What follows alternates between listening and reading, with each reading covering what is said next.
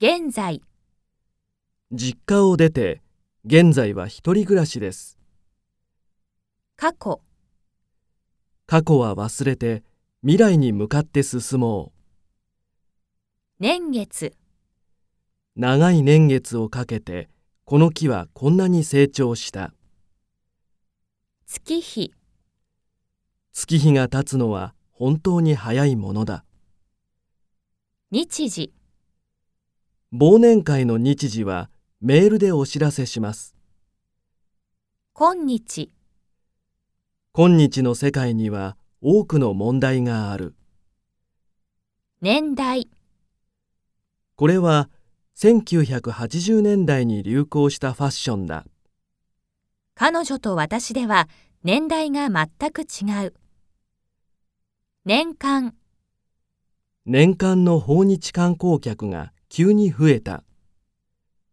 年中、この店は年中無休だ父は年中ゴルフばかりしている。本年、本年もよろしくお願いします日中、日中は天気が良く暖かかった夜間、この辺りで夜間の一人歩きは危険だただいま、田中はただいま席を外しております先ほど、先ほどアメリカ出張から戻りました近々、近々そちらにお邪魔したいと思います後日、詳しいことは後日決めましょうやがて、今は小雨だがやがて雨も風も強くなるだろ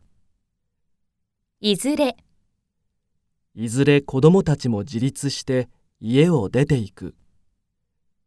今後、今後の連絡は新しいアドレスにお願いしますすでに、日本に来た時すでに桜の季節は終わっていたあらかじめ、会議の予定をあらかじめ教えてください従来、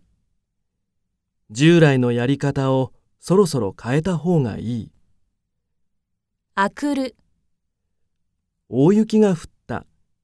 明くる朝外は真っ白だった一時、事故で一時電車が止まった